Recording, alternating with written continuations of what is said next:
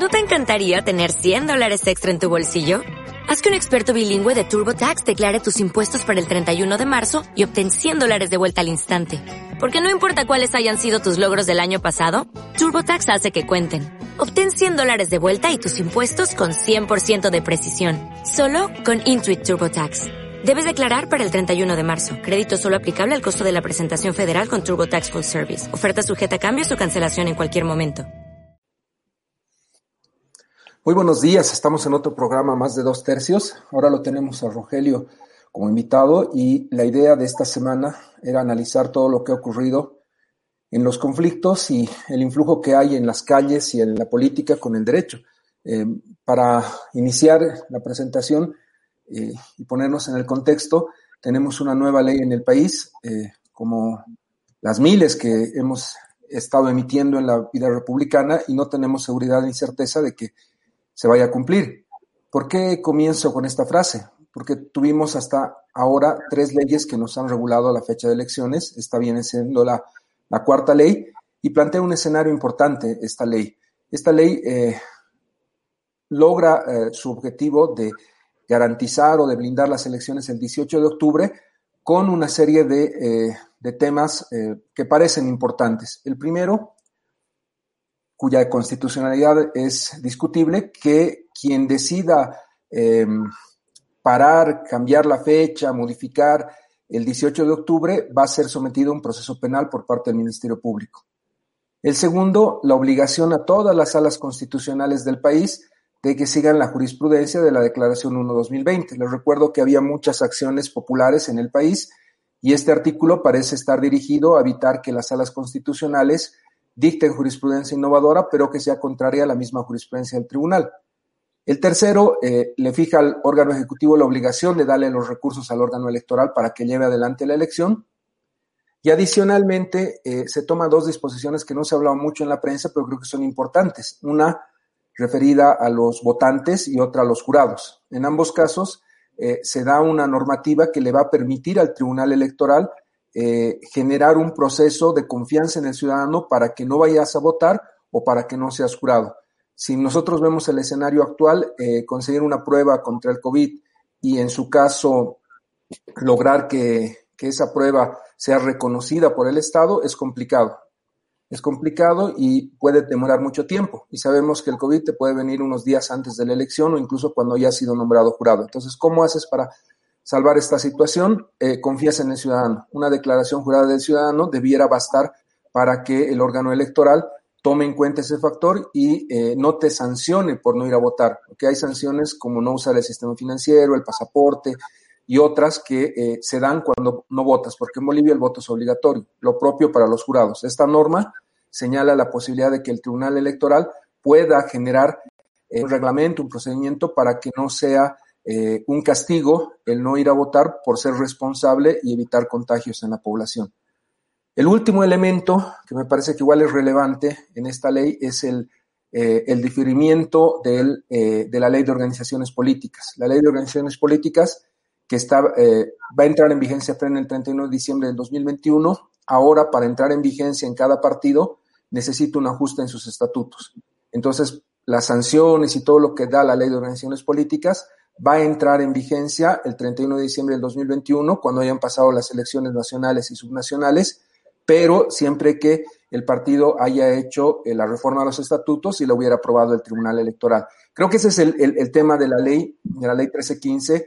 Eh, la, el elemento político, seguro Marcelo me va a poder ayudar y Rogelio con su experiencia de todo lo que está pasando en el país, pero en lo legal, esta es la situación. Eh, en la anterior semana decíamos que ojalá el Tribunal Constitucional esté a la altura de las circunstancias, no lo ha estado. No tenemos todavía una sentencia sobre el derecho a la salud y los derechos políticos. Ojalá que la tengamos antes de las elecciones del 18 de octubre. Y un segundo elemento, tampoco se han pronunciado sobre la ley de eh, estados de excepción. Quedan muchos temas en la agenda del Tribunal Constitucional. No ha habido ese diálogo interinstitucional con el Tribunal, pero sí la Asamblea me parece que ha dado pasos importantes para garantizar que el 18 de octubre haya, las elecciones. Mm, no creo que funcione amenazar con juicios penales, pero sí me parece importante este tratamiento de la eh, eh, jurisprudencia constitucional. ¿Qué valor le damos los bolivianos a la jurisprudencia y cómo la van a aplicar las salas constitucionales? Es un ejercicio interesante el que se plantea en la ley. Y finalmente, mm, con esto concluyo, creo que hay un escenario eh, nuevo de radicalidades en el país. Ya ha quedado la acta del Comité Cívico Pro Santa Cruz. Ellos no quieren elecciones hasta que no podamos ir a votar sin barbijo y eso implica el 2022. Quieren que Áñez se quede durante mucho tiempo más en el gobierno o quien sea. Y eso tiene un análisis político que espero Marcelo nos pueda ayudar. No sé quién gana con, el Comité Cívico Pro Santa Cruz y a quién representa. Y lo propio eh, con La Paz, con Felipe Quispe. Creo que ahí hay un escenario que seguramente mm, nuestro querido amigo Rogelio nos va a poder ayudar a entender. Eh, Marcelo, no sé cómo, cómo ves esto que ha pasado esta semana. Sí, buenas, buen día y un saludo a Rogelio también. Eh, me parece interesante importante además su punto de vista, considerando que Rogelio es un actor central eh, desde, desde octubre de 2003, ¿no? Con eh, la defensa de las víctimas de, en su momento, ¿no? Y eh, todo el movimiento que hay en, el alto, es decir, la, visión hoy día, yo diría, la visión y la perspectiva desde el alto sobre el Alto y desde Santa Cruz sobre Santa Cruz son vitales hoy mismo. Lo digo por, por dos razones. Primero porque en el padrón electoral, Santa Cruz Ciudad eh, tiene casi el 15% de, de, de, votos a nivel nacional. Solo Santa Cruz Ciudad, ¿no? El Alto como ciudad tiene 11 puntos del padrón electoral a nivel nacional. Es decir, Estamos hablando del primer y segundo lugar de ciudades que, que agregan y que congregan la mayor cantidad de electores. Estoy, eso creo que es una cosa sumamente importante porque ahora eso también hoy día se interrelaciona con los momentos, los momentos en los que eh, se están expresando, se están llevando adelante eh, las protestas. Y, hoy día, si uno, si uno ve, digamos, el mapa del conflicto, más o menos eh, se ha quedado, digamos, eh, eh, ahora la protesta se ha concentrado, en todo caso se ha concentrado en Santa Cruz con el Comité Cívico y en el Alto con toda la movilización que lleva adelante Felipe Quispe, el Magisterio Rural, las FEJUVES, entiendo también, porque hay varias FEJUVES en el Alto, pero hay algunas que ya han salido a, protestar, y los gremiales, por lo menos esos, esos actores, yo veo en el alto que están ahí eh, eh, impulsando la movilización y la protesta, ¿no? Y estos dos sectores, estos dos eh, espacios, creo que tienen agendas un poco más radicales, un poco más destituyentes y un poco más rupturistas, ¿no? Desde sus propias perspectivas. Lo que quieren hacer, lo que quiere hacer, perdón, el Comité Cívico de Santa Cruz es que no hayan elecciones. Ese, es el mensaje central, ¿no? Es decir, que no existan elecciones y que se patee el calendario electoral para que al siguiente año o cuando termine la pandemia, quién sabe cuándo, recién existan elecciones. Eso coincide, creo yo, coincide con dos actores que se están peleando hoy día el liderazgo cruceño, el liderazgo de Oriente. El Partido Demócrata y eh, el señor Camacho. Es decir, estos dos están hoy ya disputando el espacio territorial de poder de Santa Cruz. Creo que Camacho ha quedado mucho más reducido en las últimas semanas por el fichaje de Áñez con Branco. Creo que con eso uh, Camacho ha quedado mucho más reducido y quien sinceramente creo que ya tiene las puertas cerradas en Santa Cruz prácticamente es Carlos Mesa. Es decir, creo que ya no vamos a ver eh, una, una, votación, eh, no vamos a ver repetirse una votación en favor de Mesa como vimos el, el, en octubre del año pasado. ¿no? Que yo ya no creo que veamos eso. Y por otro lado, como decía, y eh, cierro con esto mi primera intervención, y por otro lado, lo que vemos en el alto es una agenda que no es solamente, no es solamente por el periodo de la elección. Eso hay que, eso hay que, creo que ponerlo también sobre la mesa. No, es una, uh, una manipulación, una digita, digitación desde el MAS para todos, es, para todos los sectores sociales y desde ahí se controla absolutamente todo. Ahí hay una mezcla de demandas que eh, lógica y legítimamente han ido apareciendo, porque vivimos hoy día una crisis económica, vivimos una crisis social. Hay gente que está pidiendo trabajar. Estoy hablando de los gremiales, por ejemplo. Ah, y la última semana hemos empezado a vivir una crisis educativa. ¿Por qué si no los maestros se empiezan a movilizar ahora en contra de ese decreto supremo que el, gobierno de Áñez emite para cerrar el año escolar? ¿no? Y vivimos una vuelta, una vuelta a la aparición a un clivaje, una fractura social que tenemos en este país que es histórica, que es histórica. Esta división de clase entre lo urbano y lo rural y esta división regional que hoy día es expresada entre el Oriente y Occidente. Por eso gran parte de la movilización que hoy día Felipe Quispe eh, enarbola tiene como mensaje la idea de que la señora Áñez no debería seguir gobernando este país, ¿no? Y no porque sea masista, Felipe, sino porque ciertamente forma parte de una cosmovisión y de una filosofía más profunda, más profunda de parte del movimiento indígena en el altiplano, creo. Entonces, hay como una interseccionalidad ahí en, la, en la articulación de la protesta en el alto, creo. Más adelante podemos hablar si eso ahora le favorece o no le favorece al MAS. Mi hipótesis de entrada es que no le favorece al MAS y que igual que las otras fuerzas políticas, el MAS no queda bien parado de cara a las elecciones del 18 de octubre. No, no sé qué, qué opinas tú, eh, Rogelio, sobre, sobre, sobre la perspectiva legal que nos ha brindado ahorita mismo Iván y un poco sobre cómo se está configurando la movilización hoy día. Bueno, eh, a ver, yo, yo, siempre he andado un poco eh, compartiendo una idea, y es la de que vivimos como una especie de guerra civil, pero de baja intensidad, en la que no llegamos a escenarios de violencia extrema, toma de armas, pero en la que como en toda eh, eh, conflagración, pues hay la institucionalidad, eh, por lo menos ahorita anda terriblemente debilitada, ¿no? O sea, como todavía no hemos llegado a una confrontación abierta, o sea, todavía guardamos o procuramos guardar como sociedad algunas formas, ¿no? Y entre esas formas, obviamente, están las leyes, están las sentencias, la administración de justicia, ¿no? Pero que forman parte del ámbito donde se desarrolla también la, conflagración, ¿no? Y en determinado momento se instrumentaliza. ¿ya?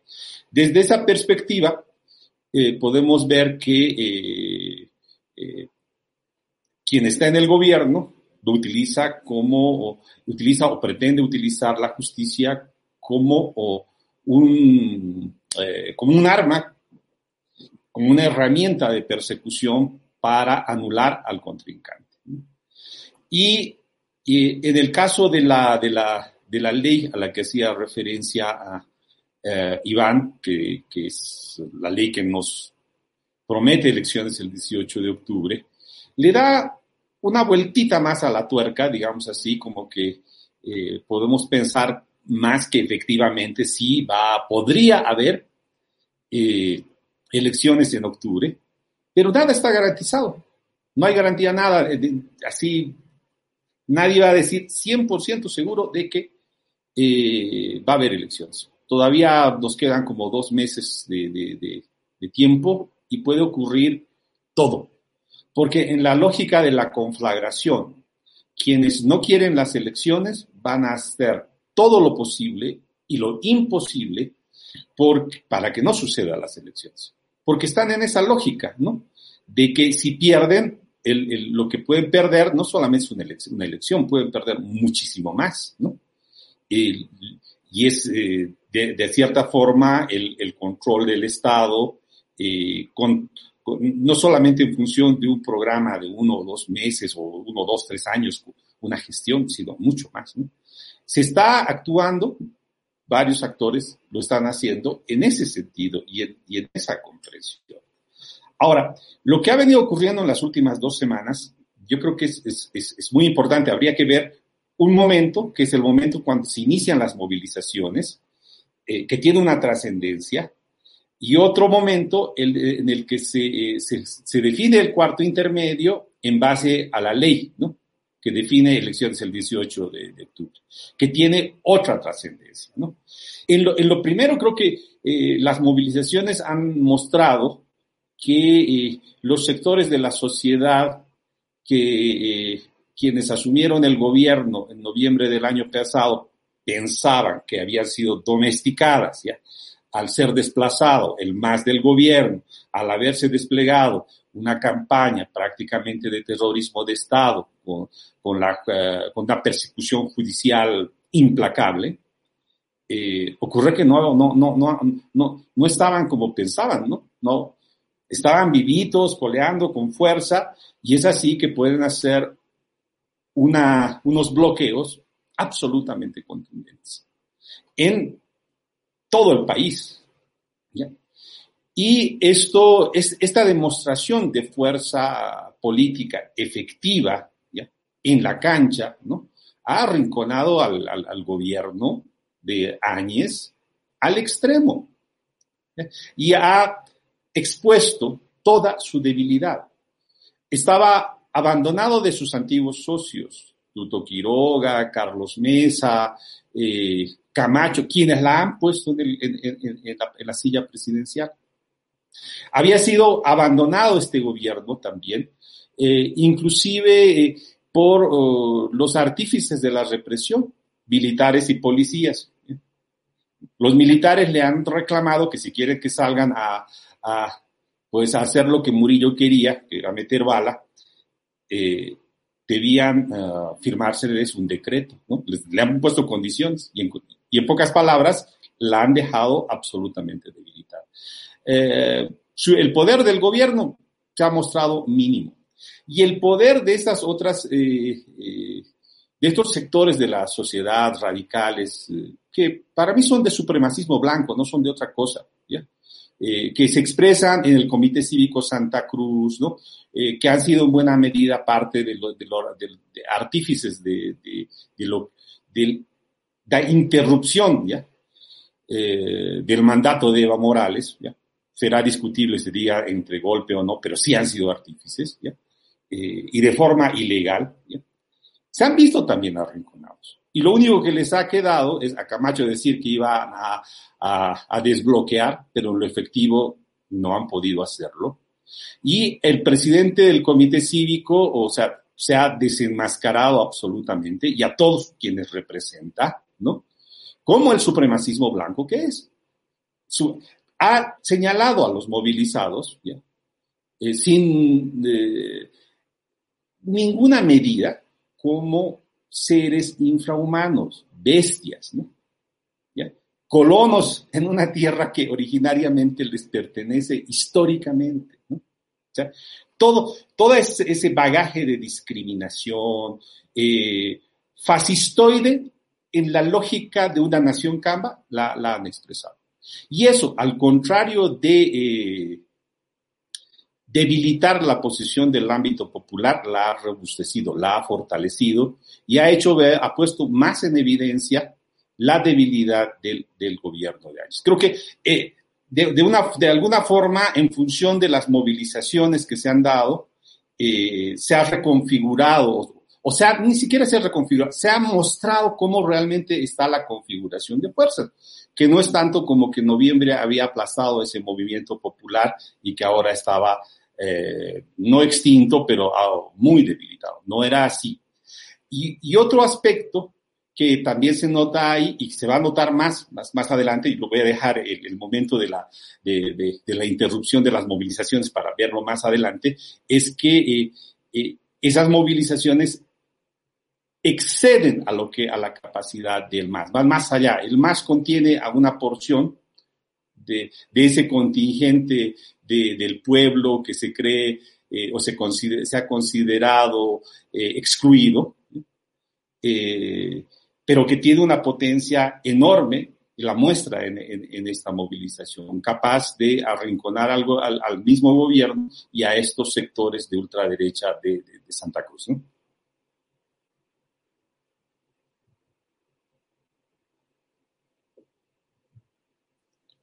Iván, no estás con micrófono activado.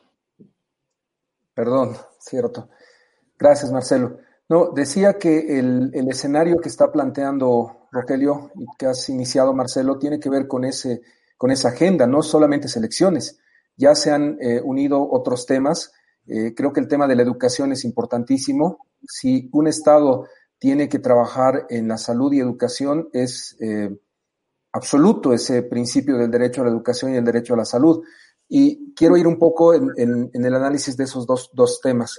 Eh, tenemos derechos políticos, por supuesto, esos derechos políticos son intangibles en un eh, estado de emergencia o estado de excepción, así lo dice la ley de estados de excepción, no solamente esa ley, sino la Convención Interamericana, y hay una obligación de informarle a los órganos de los estados americanos, al secretario general, cuando hay un estado de excepción. Bolivia ha informado que estamos en estado de excepción. Me ha, me ha sorprendido, pero en la página web de la, de la OEA y de la, de la Comisión Interamericana se señala que algunos países han reportado estados de emergencia y excepción y Bolivia es uno de los que ha reportado. Entonces, si estamos en estado de excepción, ¿por qué no se siguen las reglas de la Constitución? ¿Por qué no se le informa a la Asamblea de que estamos en ese estado de excepción y se siguen las reglas de que la Asamblea haga una fiscalización estricta? Este falso estado de excepción en el que vivimos, emergencia sanitaria, que es un estado de excepción, me parece que es el, eje del conflicto que ha ocurrido. ¿Por qué? Porque estamos restringiendo los derechos de los ciudadanos y los estamos normalizando nosotros. Eh, que se suspende el año escolar y que se prive del derecho de educación a los sectores más vulnerables del país, donde, por cierto, no hay números alarmantes de pandemia y donde podría continuar las clases en el área rural, en varios municipios, en los cuales no hay casos inclusive, muestra un, un escenario de indolencia sobre los sectores más vulnerables en recibir educación. La política que hemos tenido en materia de educación es claramente negligente, no ha habido una gestión eficiente ni en la plataforma digital, no la tenemos como país, todos la tienen menos nosotros, y en el diálogo con los, con los maestros. En ese punto creo que es destacable que ya eh, tengas en el país esa voluntad de ir a los tribunales. Como saben, yo siempre soy un amigo de llevar los casos a los tribunales y ya tenemos una acción popular con relación al derecho a la educación y tenemos en puertas una acción abstracta de inconstitucionalidad contra el decreto supremo que ha suspendido eh, eh, o que ha llevado la educación virtual y la resolución ministerial que suspende las, las clases. Ojalá otra vez lo digo, los jueces estén a la altura de los problemas. Lo mismo en el tema de la salud. Cuando tú dices en el tema de la salud que faltan pruebas, y resulta que ahora no queremos contratar a una empresa uruguaya que nos ofrecía las pruebas como 3.5 millones más baratas eh, y decimos que no hay donde comprar y nos enteramos de que Uruguay ha tenido solamente hasta el momento menos de 200 muertos eh, y ha podido manejar la pandemia, estamos hablando de algo que no tiene mucho sentido. Uruguay tiene pruebas creíbles, las ha usado en Paraguay y en Argentina y tiene las reglas claras para decir que eso tenía calidad. Pero más allá de ese debate, yo cuestiono algo. Si estamos hablando de procesos de eh, compra eh, directa, sin formalidades, buscando el mejor producto, el más barato, el que nos llegue más rápido, ¿por qué hemos descartado por un formalismo a la propuesta uruguaya? Y les podría hablar de respiradores, y les podría hablar del oxígeno. ¿Cuánto cuesta una planta de oxígeno? ¿Hay en el mercado plantas de oxígeno? ¿No es más adecuado tener plantas de oxígeno en cada hospital? Yo creo que ahí viene un punto de gestión muy grave. Pruebas, oxígeno y definitivamente respiradores nos muestran una ineficiencia de gestión muy grave. ¿Qué hace el ciudadano cuando tiene que reclamar, cuando tiene que protestar, cuando no tiene eh, un gobierno que lo escuche y probablemente asambleístas que no sean eficientes en el debate? Protesta social. Si no tienes educación y no tienes salud, surge un derecho que es básico en una democracia. La protesta social está protegida también por la Convención y por el pacto. En tanto sea pacífica, una forma de expresarme es la protesta social. Hay que seguir llevando este debate de los tribunales, eh, más en los tribunales y menos en las calles. Creo que eso es parte de una democracia y, más en tiempos de pandemia, pero no creo que sea bueno que eh, quitemos esos factores. Creo que no era una agenda del 18 de octubre, creo que este es un tema de educación y salud principalmente y el otro elemento que plantea Rogelio, que, que me parece muy importante, el factor del Malcu. ¿Es el Malcu o es el Alto y el Altiplano de la Paz que están molestos con sus líderes del mismo movimiento al socialismo? Yo no veo un rol de Guarachi en esta eh, conflagración, en este problema que hemos tenido, porque Huarachi no representa a nadie, Huarachi no ha hecho nada en las ciudades y no ha habido movilización, básicamente ha sido una movilización del movimiento indígena y campesino de Bolivia, lo que ha ocurrido en las últimas dos semanas. Siendo así, me parece tan irrelevante hablar de la COVID de Huarachi que no, no sé si entra dentro de la ecuación del análisis. Sí, creo que eh, el movimiento indígena campesino ha manifestado su fortaleza, como dice Rogelio, y han sacado su carta los, los cívicos de Santa Cruz. Podemos vivir porque ninguno de los dos grupos se va a eh, mantener o se va a destruir. Podemos vivir en democracia, podemos pasar a las reglas del juego, podemos ir a las elecciones. Creo que ahí viene mi, mi, pregunta, porque parece que el, el, afán de los sectores radicales es decirnos que el 18 de octubre van a volver las movilizaciones, y ese es el mensaje de un cuarto intermedio. Estoy haciendo un cuarto intermedio de hoy hasta las elecciones, para que hayan elecciones de un lado y, y de otro lado para desconocer el resultado de las elecciones. Marcelo, no sé cómo, cómo lo estás viendo y ese tema en, tu análisis político. Sí, eh, creo que hay eh, como tres momentos en los últimos meses. El primero es hasta, hasta, hasta antes de que se dijera que las elecciones iban a ser definitivamente el 6 de septiembre, ¿no? Hay, hay ahí una, una dinámica eh, política y una dinámica electoral en la que creo que el gobierno de Áñez empieza a desgastarse fuertemente porque, eh, claro, la, la idea es que la pandemia no está siendo atendida directamente, sino o solamente de manera paralela, porque eh, los anuncios, las acciones más directas sobre lo que puede ser una, una gestión pública en este aspecto se restringen a bonos, ¿no? y eh, en todo el ámbito discursivo eh, del gobierno no había nada que tenga que ver con acción directa sobre eh, plantas de oxígeno, camas de terapia intensiva, ítems en, en, salud, qué sé yo. No había nada de eso, ¿no? Y tienes un Carlos Mesa que, como siempre, estaba en silencio y lo único que hacía es salir a acusar eh, en momentos, digamos, muy intermitentes, ¿no? Y un movimiento al socialismo que estaba muy en silencio, muy, en silencio, muy ensimismado en, eh, internamente, ¿no? ¿no? Hacía nada.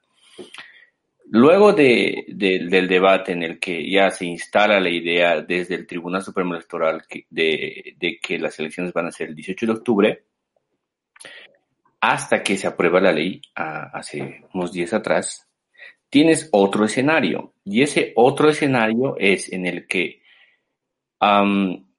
el gobierno de Áñez eh, deja de ocupar el centro de la opinión pública y empieza a generarse ruido en el lado de las izquierdas, ya no en el lado de las derechas, sino en el lado de las izquierdas. Porque eh, eh, el movimiento al socialismo acusa de una suerte de eh, golpe a la democracia con eh, el hecho de que no se ha consultado a la Asamblea Legislativa la, la fecha para el, el, 18 de octubre. ¿no? Y entonces el gatillador un poco de la protesta política es el movimiento al socialismo, pero en lo social hay unos aglutinadores más grandes y esos aglutinadores más grandes, como decía hace rato, no, no son actores político-partidarios. Esos, esos aglutinadores se llaman crisis económica, crisis social y crisis educativa. Esos, esos aglutinadores son básicamente eh, estos, estos tres grandes eh, bloques, me parece. Ahora, ¿qué de diferente tenemos respecto a el movimiento de las pititas del año pasado?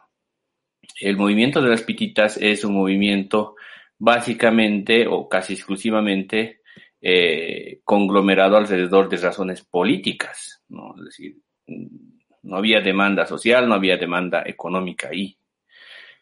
Eh, lo que tenemos hoy día es otra vez la vuelta a lo que hemos tenido siempre en Bolivia, en, en, en el mundo, en el bloque popular, ¿no?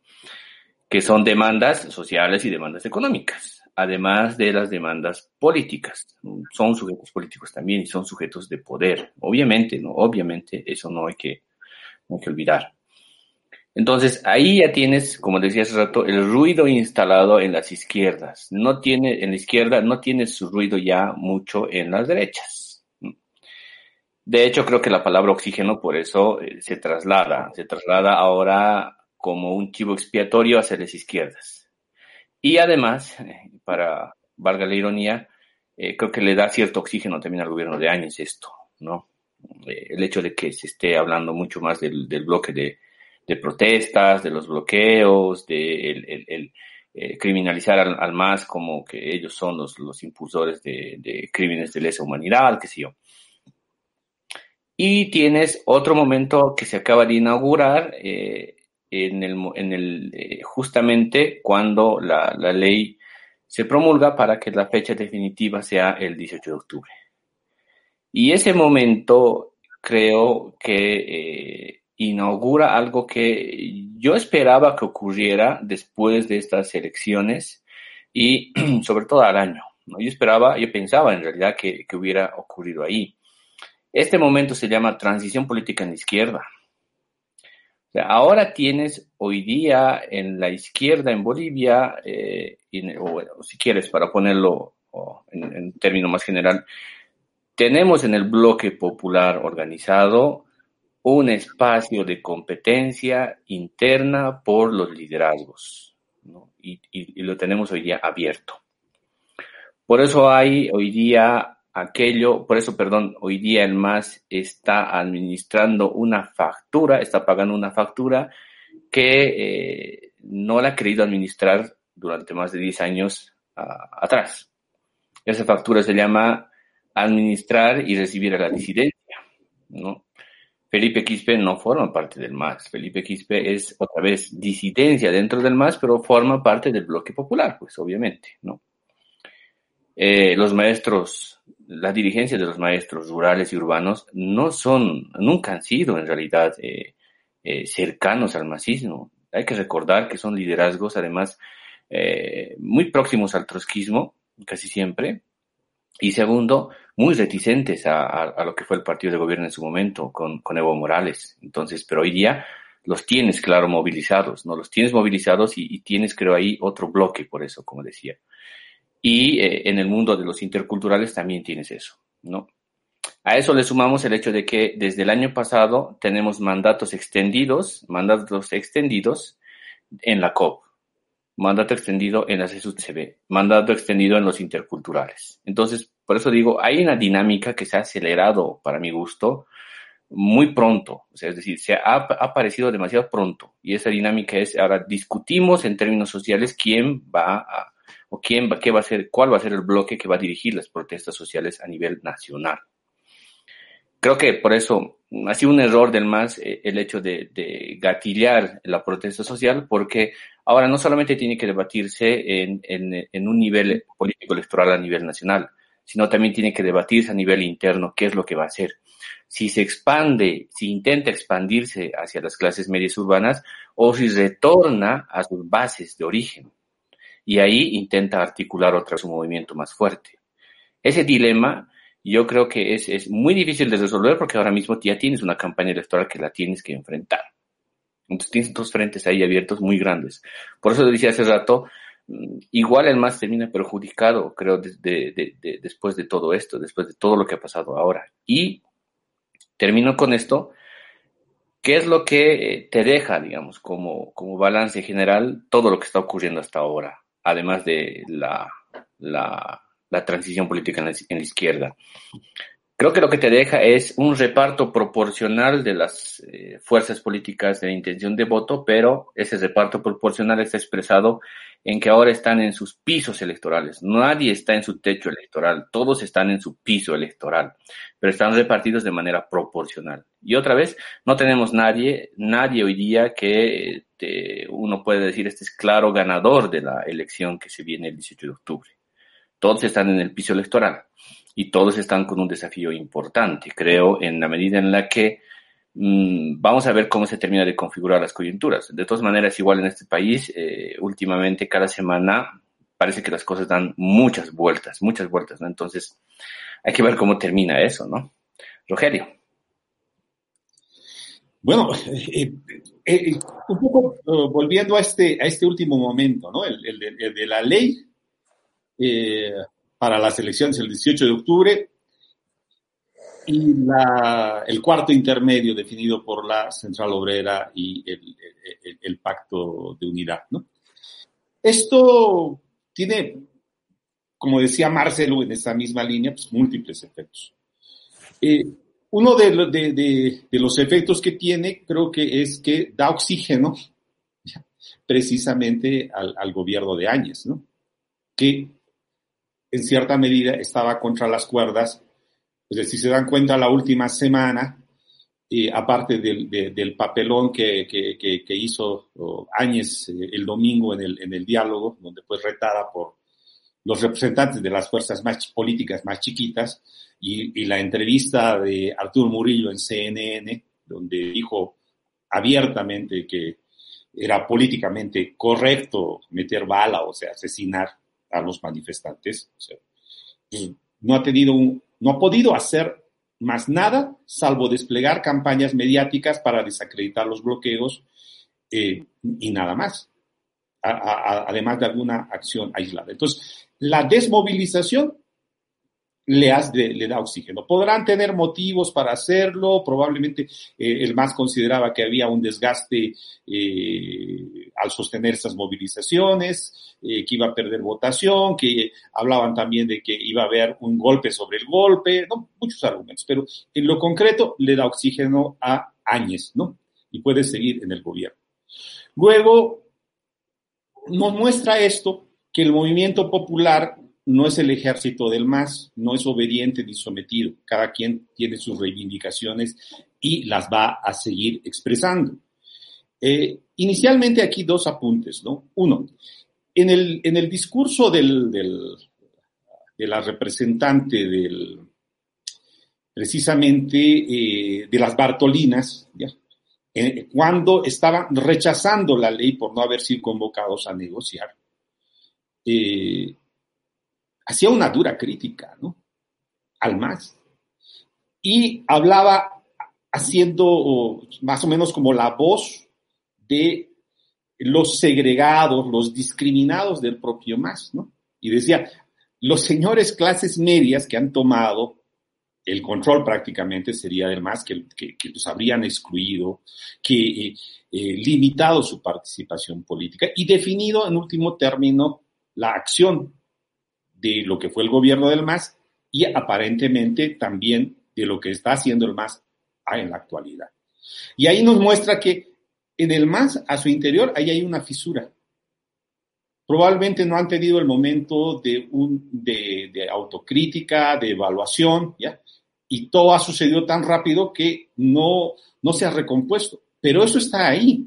Eso está ahí y, y, y es una, es un elemento que no hay que perderlo de vista porque para el proceso electoral puede tener una implicancia y si el MAS llegase al gobierno, va a tener, podría tener una implicancia mayor todavía, porque eh, está visto que hay eh, desde los sectores populares eh, se, se, tiene una crítica muy, muy dura a quienes han sido los tomadores de decisiones en la cúpula del, del MAS, que los identifican fundamentalmente con, como gente de clase media, ¿no? Probablemente se refieren a Quintana, a Héctor Arce, ya le pondrán nombres algún momento, seguro. ¿ya?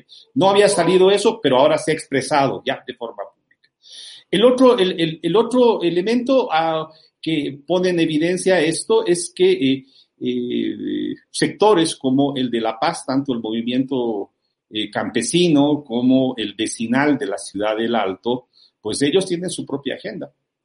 Y puede haber una, una disputa de liderazgo, sí, probablemente, pero también te muestra que hay independencia en, sus propio, en, la determinación de su propio horizonte. ¿ya?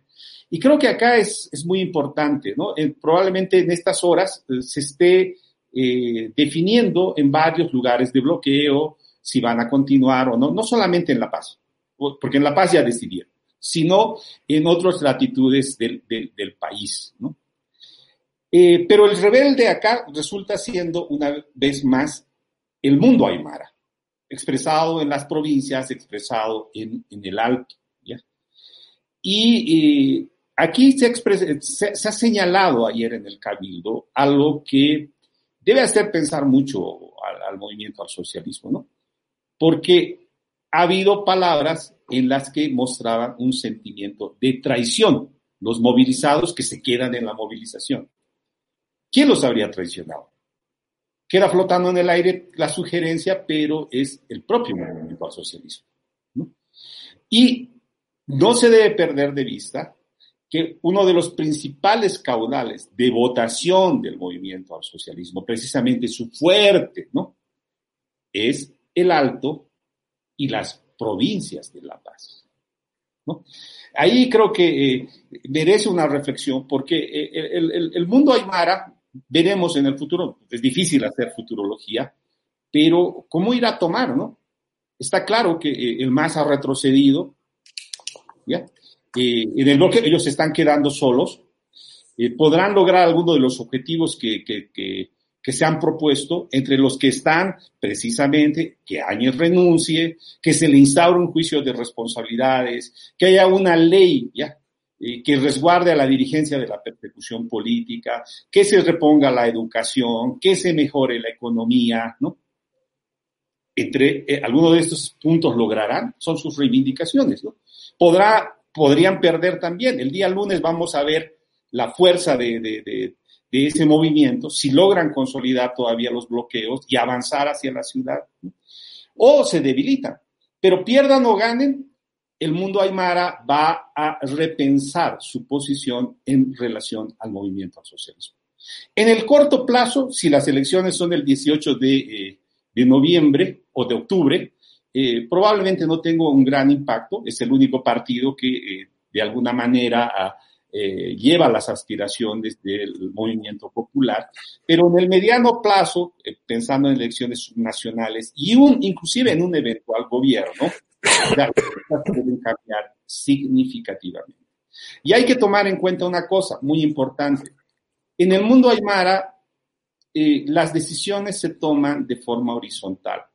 Vale decir, que eh, si los dirigentes de las provincias han venido con la determinación de mantener el bloqueo y un, pliego de peticiones, es porque lo han discutido ampliamente entre sus bases y hay la determinación de, hacerlo así y de continuar con su movilización. Eh, en el Alto ocurre otro tanto en las juntas de vecinos, no obstante que eh, ha sido debilitada la FECUB del Alto, porque hay, hay en este momento como tres, eh, pero también allá deciden colectivamente. Y esas decisiones tienen mucha fortaleza, ¿no? Que es algo que se recrimina más también, ¿no? Porque ahí allá parece que en el partido toman las decisiones en un cuarto oscuro, chiquitito, entre unos cuantos, mientras que en el mundo aymara se reclama precisamente que se tomen las decisiones en la colectividad de forma horizontal. Y ahí un último, un, un último apunte sobre este punto el, relativo al, a Felipe Quispe. Creo que hay que aclarar mucho que Felipe Quispe no dirige estas movilizaciones. Eh, eh, quienes lo están haciendo son la dirigencia de las mismas organizaciones, ¿ya? Pero Felipe Quispe tiene un, un, rol uh, preponderante, ¿no? es el mito viviente que ha sido capaz de construir, digamos, el cerco a la paz el año 2000 y confrontar a los bolivianos con la realidad de pobreza y exclusión de una gran parte de la sociedad boliviana, fundamentalmente de origen indígena, aymaras, quechuas, etcétera, ¿no? Eh, con una experiencia además y galones de general en la lucha, en la lucha social. Felipe probablemente no sea el que dirige, pero es el portavoz de los sentimientos y el pensamiento de esta gran mayoría de personas movilizadas. Y como mito viviente, pues eh, eh, su voz es replicada, es oída por, por los sectores, por, por, los medios de comunicación y la, está amplificando esa voz. Y está mostrando claramente, de forma nítida, que una cosa es el movimiento al socialismo y otro el, este, este movimiento popular precisamente movilizado. En esa perspectiva, vuelvo al principio, seguimos en una conflagración, seguimos en una situación de crisis que tiene un pequeño ojo de la tormenta, pero que no ha acabado siquiera y, tenemos un futuro incierto. ¿ya? Eh, habrá ley, pero inclusive es dudoso, se puede cuestionar, se puede, se puede tener duda de que esa ley para que haya elecciones el 18 de octubre se vaya a cumplir. Sí, gracias Rogelio. Yo sigo sigo escuchándolos y me sigue preocupando ese tema porque creo que estamos, estamos claros que estamos en el escenario inicial del conflicto, todavía no ha quedado claro que esté resuelto. Eh, la Paz y las provincias eh, no han decidido parar la movilización y hay sectores que todavía están analizando cómo van a manejar eh, el, cuarto intermedio hasta el 18 de octubre y esto viene para, viene para largo.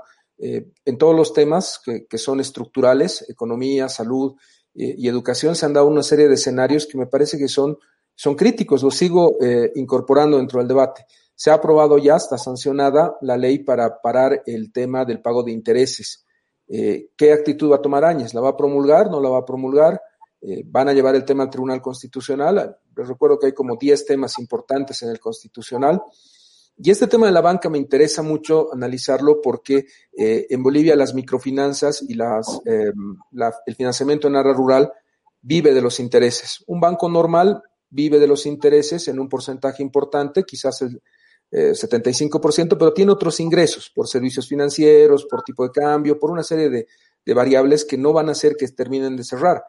Pero la microfinanza boliviana y la finanza en área rural vive de los intereses, no tiene otro ingreso y, estar sin ingresos hasta diciembre va a significar un colapso. ¿Un colapso de quién? De este mundo rural, de este mundo eh, informal en las ciudades, y parece que no ha sido una decisión muy, eh, muy buena de parte del movimiento al socialismo aprobar esta ley. Esta ley está yendo, no, eh, no está afectando a la gran empresa, esta ley no afecta al, al desarrollo de, las, gran, de los grandes emprendimientos del país, está yendo a atacar a este mundo eh, trabajador informal eh, urbano rural. Es muy grave lo que está pasando con esta ley. Y esta visión de algunas personas del movimiento al socialismo que creen que sacando leyes inconstitucionales en los alquileres o esta ley que también me parece inconstitucional van a resolver algún problema. Creo que se va a seguir profundizando el problema en lo económico con esta ley. Creo que es una mala decisión. Creo que viene, eh, sigue sin solución el tema de educación y yo no veo, lamentablemente, en el equipo de Roberto Aguilar o en el MAS en los últimos 14 años, una alternativa que nos eh, muestre una luz al final del túnel. No parece que después de Víctor Hugo Cárdenas vayamos a tener una respuesta estructural del movimiento al socialismo sobre el tema de la educación, como no la hay en justicia, como no la hay en salud. Entonces, eh, has planteado, Marcelo, un tema que me, gustaría terminar de cerrar. ¿Hay propuesta de Carlos Mesa sobre estos temas? Y, algo que has dicho, eh, en Santa Cruz ha quedado claro que ya no está Mesa, por lo tanto, eh, la victoria del MAS en primera vuelta está garantizada por, por los datos que nos daba Rogelio. Si eh, Mesa no va a tener voto en Santa Cruz, no tiene posibilidades de llevar a segunda vuelta al, al país, con lo cual el movimiento al socialismo va a tener un gobierno con varios actores dentro de la Asamblea. ¿O cómo lo estás viendo en tu análisis de lo que va a pasar a raíz de estas movilizaciones? Eh, eso, estimó Marcelo. A ver, eh, no estoy tan seguro si, si, alguien ganará en primera vuelta a la elección del 18 de octubre. Lo que decía, eh, hoy día más bien lo que veo es que todos están en sus pisos electorales y, digamos, para el MAS, y eso significará estar en 20-25%, me imagino ya sabemos lo que ha pasado con los demócratas, que han logrado el 4%, como mucho llegarán al 10%, si las cosas no se revierten fuertemente. Y Mesa está por ahí también. Entonces, ahí hay un reparto proporcional de pisos electorales eh, dramático, diría, para las fuerzas políticas hoy día. Por eso las semanas que se vienen, con las coyunturas tan volátiles que tenemos, van a ser, creo, de alguna forma decisivas, ¿no? Eh, el punto sobre eh, el, tema de la banca creo que es trascendental también y es muy importante porque eso termina por configurarse con la crisis económica que ya estamos viviendo en el país. Eh, mm, para mí hay una cosa que por sentido común y sentido, digamos, política eh, debería plantearse como un mensaje fuerte. La crisis económica la tienen que sostener los que tienen más. Eso no debería eh, salir del eje de discusión, si quieren, incluso desde las izquierdas. Es decir, tiene que implementarse un impuesto especial para que los ricos o para que los que tienen más dinero sostengan un poco más este país. ¿no? Es decir, ese es, este es un momento, creo, crucial para, para de una vez diferenciarse y de una vez salir eh, a la, con la iniciativa del mensaje político y del mensaje en realidad sobre qué es lo que se va a hacer con el país, más allá de querer, digamos, diferir, como decías, yo también estoy de acuerdo con que no creo que sea una medida acertada el tema de los alquileres, no creo que sea una medida acertada el tema del diferimiento de pagos, porque está haciendo de alguna forma afectar a clases medias ascendentes y clases medias eh, urbanas, ¿no? Y sector, eh, y un sector más popular, más extendido. Creo que lo que estás haciendo es más bien no ayudarlos a ellos.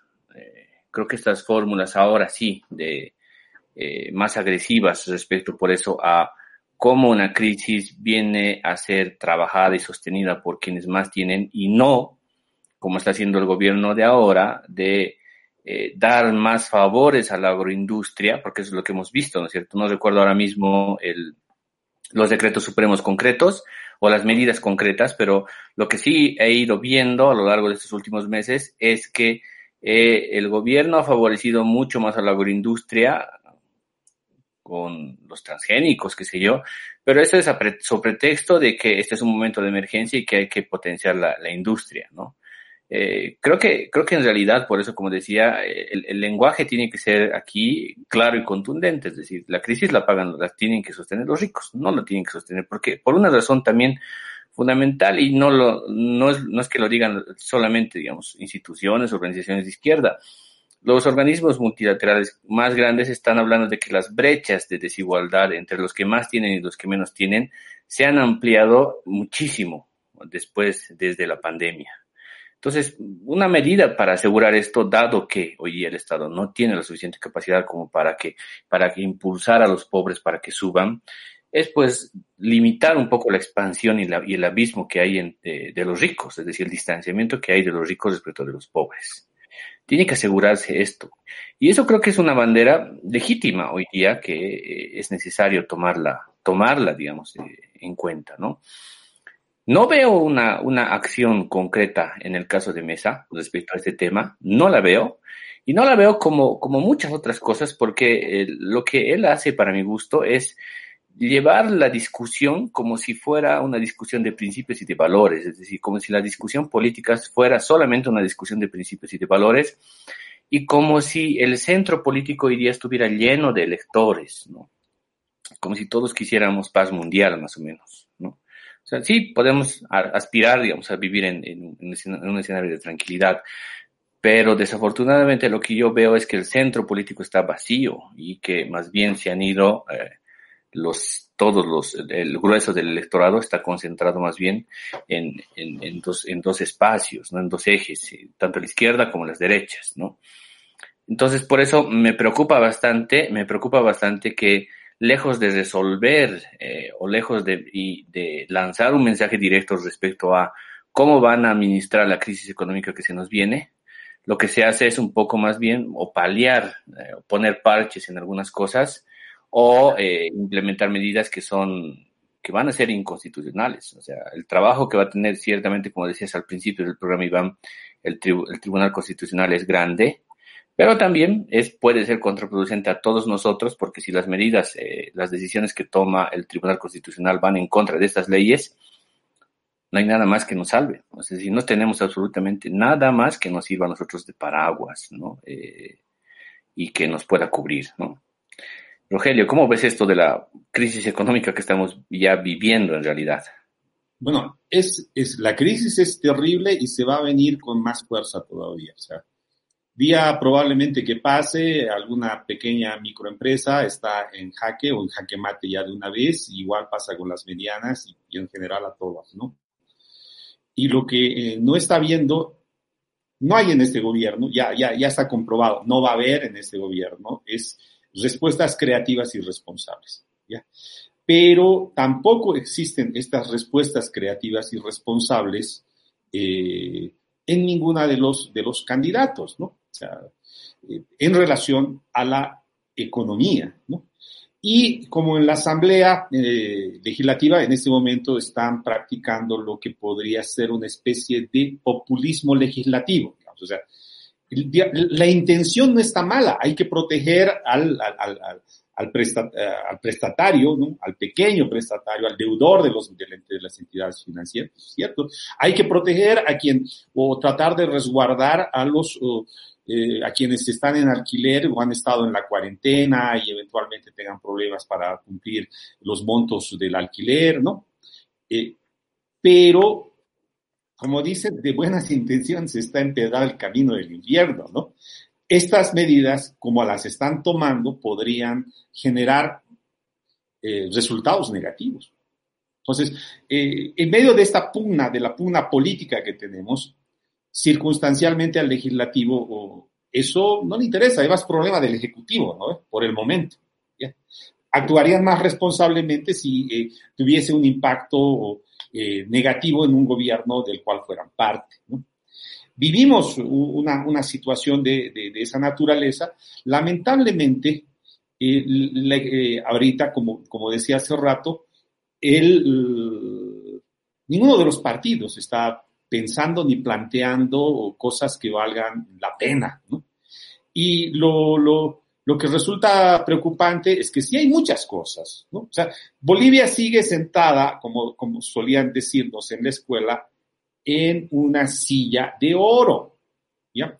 Tenemos litio, tenemos yacimientos de oro increíblemente grandes, Amayapampa, Capacirca, ¿no? Para no ir muy lejos, ¿no? Y eh, en este momento, eh, en que, eh, en estos tiempos, en que inclusive el dólar, ¿ya? Parece estar en sus postrimerías como moneda de reserva, ¿no? el oro está adquiriendo uh, un rol central, ¿no? que no había tenido mucho tiempo en la economía global. Eh, se está apreciando, entonces tenemos eso ahí. Tenemos muchas cosas que se han dejado olvidadas, ¿no? El corredor bioceánico, ¿no? Que es fundamental para que llevemos, eh, y tal vez inicialmente materias primas, minerales allá hacia el Brasil. Brasil es un potentado económico, necesita un montón de cosas. Nosotros no lo hemos aprovechado. Nadie nos está diciendo cómo podríamos aprovecharlo mejor, ni siquiera nuestra posición geopolítica, considerando el reordenamiento mundial global que hay ahorita. Se está pensando o proponiendo algo en, ese, en, ese, en ese lineamiento, con, con ese objetivo, ¿no? Eh, estamos viviendo también crisis política, pero también hay crisis de ideas, crisis de liderazgos, porque los liderazgos que tenemos de los partidos políticos están resultando ser muy, muy yatos, ¿no? Y dejan que eh, salgan voces como el del Comité Cívico de Santa Cruz, que lo único que hace es insultar, denigrar, ¿no? Eh, pero no proponen absolutamente nada. En ese marco, ya un poquito concluyendo este, esta intervención, difiere un poco de, lo que dice Marcelo. Yo creo que los partidos no están ganando como, la, como en el piso de, de, intención electoral. Creo que más bien las aguas se han separado. ¿Ya? Y, y, que se tiene una, pues en esta, estas alturas ya una percepción uh, bastante clara de cómo puede ser la, la, votación si llegamos al momento electoral. ¿ya? Y si vamos a llegar al momento de la votación, eh, sin duda, el MAS va a ganar, ¿ya? Y puede ganar hasta en primera vuelta, bueno, siempre y cuando ahí eh, el, el, el, mundo aymara no, no, no se enoje demasiado por lo último que ha pasado, o que está pasando, ¿no? Eh, Mesa tendrá su, su, su, su, ámbito de votación también, porque es el centro, si hay gente que, que, que no es supremacista blanco, pero que tampoco quiere eh, los otros postulados, ¿no? Y quienes se ven absolutamente reducidos, reducidos, son todos eh, los partidos representantes de esta oligarquía vieja, añeja del país, los que, bien, ah, quisieran regresarnos a la década del 90. Y por eso, esos que no tienen la seguridad de ni siquiera un tercer lugar, ¿ya? son los que quieren que no haya elecciones. Por eso es que hablan de que hay que sanear el padrón electoral, ¿no? que, que, las elecciones se lleven eh, cuando ya no haya ni un virus en el, aire en todo el mundo, o sea que en 2022, 23, 24 para ellos, y mantener a Áñez o a quien fuera eh, en, el, en, el, gobierno, mientras ellos uh, de alguna forma reacomodan sus filas y tratar, tratan de ver cómo ganan un poco más de espacio de todo el espacio que han perdido y deben estar arrepintiéndose, porque si la elección era en mayo, probablemente le hubiesen estado disputando el segundo lugar a mesa. Pero ahorita lo dudo mucho. Gracias, Rogelio. Yo estoy eh, pensando ya que nuestra última parte de conclusiones y de comentarios finales hay que empezar a dar ciertas certezas y certidumbres a la, a la población. Si quieren, lo vamos viendo lo más dialogadamente posible. Pero, eh, Marcelo, ¿estás seguro de que Mesa no va a tener voto en Santa Cruz? Porque si tiene, y, y vamos interrumpiendo, ¿no? Si, si Mesa no tiene voto en Santa Cruz, definitivamente aquí ya es, ya ganó el, el, el MAS en primera vuelta, lo ha dicho Rogelio. Si el mundo Aymara respeta su constante votación en los últimos años, Estamos hablando de que el MAS no creo que baje del 40%. Yo creo que sí es posible que Luis Arce tenga el 40% y en ese escenario el único que le puede hacer sombra a, Arce es Mesa. Y si no va a tener el voto Santa Cruz, como dices, estamos hablando de que el MAS ganó en primera vuelta con este conflicto, que además está asegurando que hay elecciones. No sé por qué dudan ustedes de que vaya a haber elecciones el 18. No, no, no va, no va. Bueno, es que ya hemos cambiado creo que tres veces la fecha electoral, eh, no deberíamos cambiarla más, en todo caso. Eh, pero a ver, hay, hay una cosa que me parece que es importante en Santa Cruz, eh, no creo que Mesa gane como departamento, como el año pasado, no hay, digamos, un, un incendio de la Chiquitaña como ahora. Y segundo, ahí eh, hay, hay, un problema porque yo creo que la, la, la, mayor cantidad de votación se va a dirimir más en favor de los demócratas eh, el MAS, y yo creo que tiene un nivel de resistencia un poco más elevado en, Santa Cruz hoy día, entonces es más difícil que pueda ganar. Y tercero, no hay que olvidar que Felipe Quispe dijo la semana pasada que eh, no es por el MAS, y habrá pues otro con nuestro apellido al que le votemos, ¿no? Incluso en, en clave de ironía, ¿no? Habló de la señora, de una señora que apellida Mamani.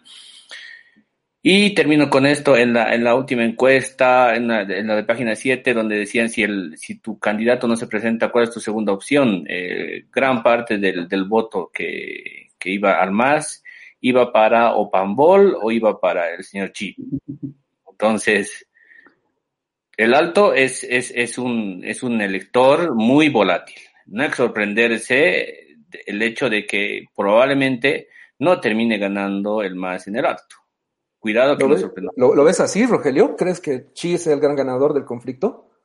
No, ¿por qué dudas de que vaya a haber elecciones el 18? O sea, con, con, con, con, ley penal, jurisprudencia y todo, ¿no está blindada ya? Yo no creo. Es, es parte de la... Eh, había leyes también antes, uh, Iván, para que sea en mayo, para, para que sea en agosto, para, había leyes también. Pero o sea, sin movilización social.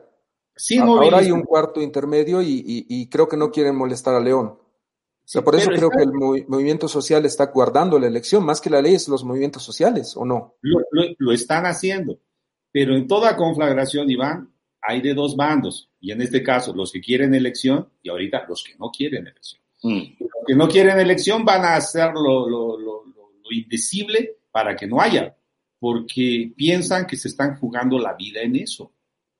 O sea, eh, está así de claro. O sea, ellos han perseguido, han encarcelado, han torturado, han asesinado, han masacrado, ¿no? Ya. Si, en su idea, en su cabeza, si es que hay otro gobierno de corte popular o discutible, lo que fuera, piensan que puede haber represalia, pues un péndulo, que ellos se pasen a ser los perseguidos. Y además, o sea, ejercer el poder eh, eh, es, es, dulce, es, es, rico, ¿no? Y no quieren dejarlo.